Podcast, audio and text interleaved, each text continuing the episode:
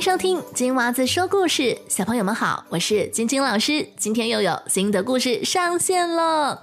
首先要在这里感谢所有写信给我的小朋友，你们的来信老师都有收到，会在每个故事开始之前跟你们一一打招呼的。所以如果还没有听到自己的名字，不用担心，请耐心等待。下面要跟来自台湾高雄的逸轩打声招呼，他说想听《天鹅湖》的这个故事，非常谢谢逸轩老师收到了。接下来是来自美国华盛顿的 Iris。Iris 说，一直都很喜欢听金娃子姐姐说故事，想听一下南瓜公主的故事。下面呢是 Kelvin Chain，他说喜欢听热爱一百零五度的你。下面是来自美国的 Emily，Emily 写了一段英文，她说：“Thank you for your very interesting stories. I really enjoy them. I am Emily from USA.” Emily 说非常喜欢老师的这个有趣的故事啊，她非常的喜欢啊，感谢你的鼓励。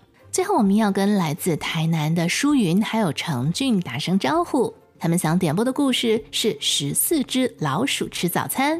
如果你也想点播故事或者留言给我，可以去到我的网站 twinkle twinkle storytime dot com，或者是去到脸书搜索“金娃子说故事”，就可以直接跟我留言发语音。链接在我们节目的叙述栏中都能够找到。那我等你写信给我哟。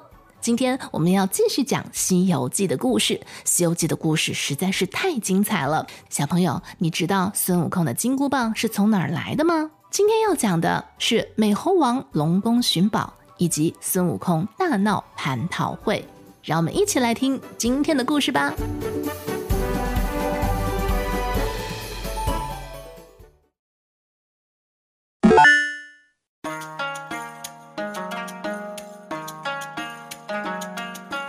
孙悟空回到花果山，大喊道：“孩儿们，我回来了！”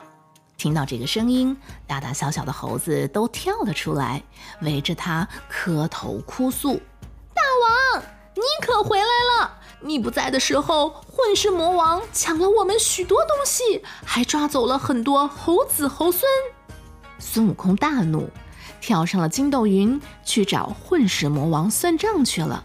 他救回了许多被捉去的猴孙们。从此，孙悟空天天叫猴孙们练习武艺，还从附近的傲来国的兵库搬取了许多兵器，发给猴孙们。不过，他自己却没有找到一件满意的兵器。老猴子建议他，不如去东海龙宫看看。悟空来到龙宫，向龙王说明了来意。龙王让人抬来一把重三千六百斤的九股叉和一根重七千二百斤的方天画戟。孙悟空掂了掂，说道：“太轻，太轻了。”这时，龙婆、龙女在龙王耳边小声说：“大王，咱们海底那根谁都拿不动的神针。”这几天突然霞光艳艳、锐气腾腾，会不会是注定了该遇上这个猴圣呢？龙王听了觉得有道理，便告诉了悟空。悟空一听就来了精神，他说：“快拿来给我看看！”龙王连连摇着手说：“我们可抬不动，要您啊亲自过去看。”悟空跟着龙王来到龙宫后边，远远的他就看见海水里放出了万道金光。龙王说：“就是在那放光的地方了。”悟空心里高兴，上前伸手一摸，原来是一根铁柱子，大约有水桶这样的粗细，两丈多高。他两手抱着，摇了摇，说。太粗太长了，再细些短些才好用。怎知话音刚落，这个法宝居然真的就短了几寸，还细了一些。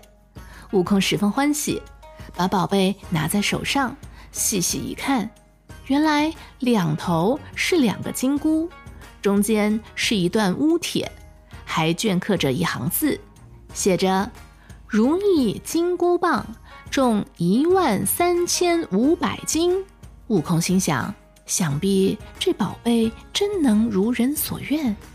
于是他一边走一边念叨：“要是再细些，再短些，那就更完美了。”没想到这金箍棒还真的又变细变短了一些。悟空手提着金箍棒，尽情挥舞了一番，这真的是得心应手。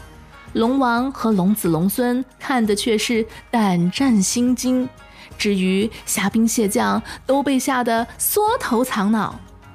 悟空笑着对龙王说：“龙王老头，要不你索性再送我一副披挂吧。”东海龙王没有，只好叫来其他三个龙王帮忙。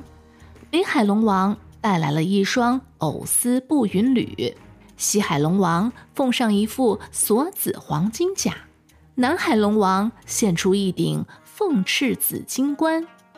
悟空穿戴好了，对众龙王说：“打扰打扰。”然后舞动金箍棒，一路打了出去，回到了花果山。四个龙王十分生气，你猜为什么呢？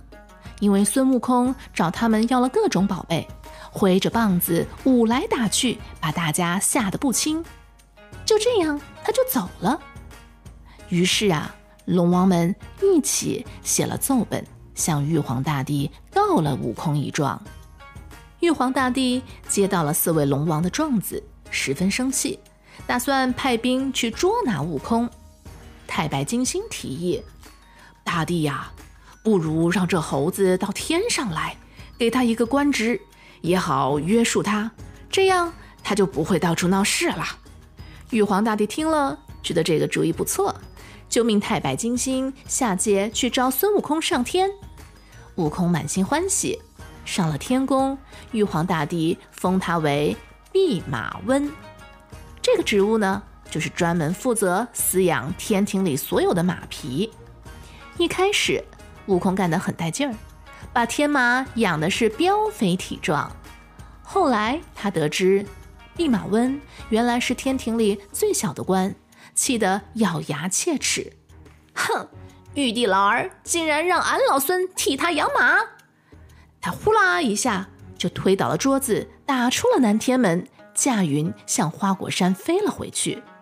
悟空回到花果山之后，就自封为齐天大圣。玉皇大帝知道了，当然很生气，于是又派出了托塔李天王，带领着哪吒和天兵天将去降服悟空。没想到他们却被孙悟空打的是落花流水。玉皇大帝没有办法，只好封悟空为齐天大圣。派他管理王母娘娘的蟠桃园。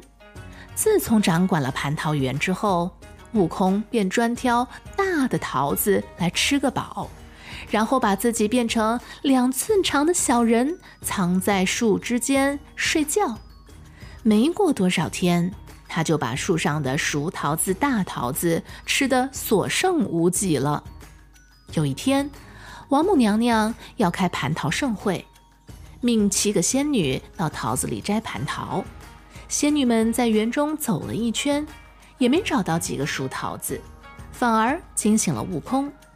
悟空现出了原形，掏出了金箍棒，大喝一声：“哪里来的妖怪，敢来偷桃子？”仙女们被悟空吓坏了，跪下来说：“大圣请息怒，我们是奉王母娘娘之命来摘仙桃、开蟠桃大会的。”悟空转怒为喜，他问仙女们：“请的都是什么人？有我老孙吗？”仙女们说：“蟠桃会便请了各路神仙啊，但是没有听说有你。”悟空听了非常生气，使了个定身法，把七个仙女都定住了，自己踏着彩云直奔瑶池。路上，他遇到了前去参加蟠桃大会的赤脚大仙。就想了个办法，把赤脚大仙哄到别的地方去，然后自己变成了赤脚大仙的模样，来到瑶池参加盛会。瑶池里摆满了山珍海味，神仙一个也还没有到呢。忽然一股酒香扑鼻而来，悟空变出了几只瞌睡虫，扔到几个仙官的脸上，让他们沉睡了过去。自己就捧着酒壶，痛快地喝了一场。孙悟空喝的是醉醺醺的，自言自语道：“嗯，不好，过会儿要是客人来了，我要是被发现了怎么办呢？还是回府去睡觉吧。”悟空摇摇摆摆走错了路，来到了太上老君的兜率宫。他来到炼丹房，看到炼丹炉的旁边放着五个葫芦，葫芦里都装着炼好的金丹。孙悟空揭开了葫芦盖儿，哼，这丹药可是宝贝啊！趁老君不在，我吃几颗尝尝鲜。说着，他就把葫芦里的金丹都倒了出来，像吃果仁儿、吃炒豆子一样的吃了个饱。等到金丹都吃完了，悟空的酒也醒了，他心里知道这下不好，闯下大祸了。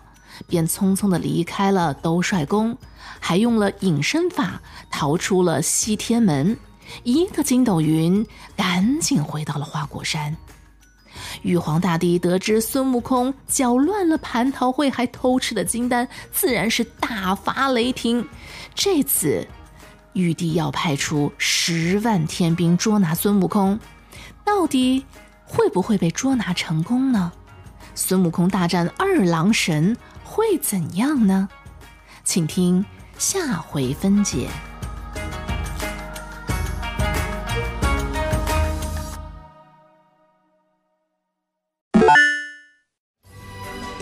小朋友，今天的故事就讲到这里。如果你喜欢听我讲的故事，不要忘记去 Spotify 或者是 Apple Podcast 给老师五颗星的好评哦。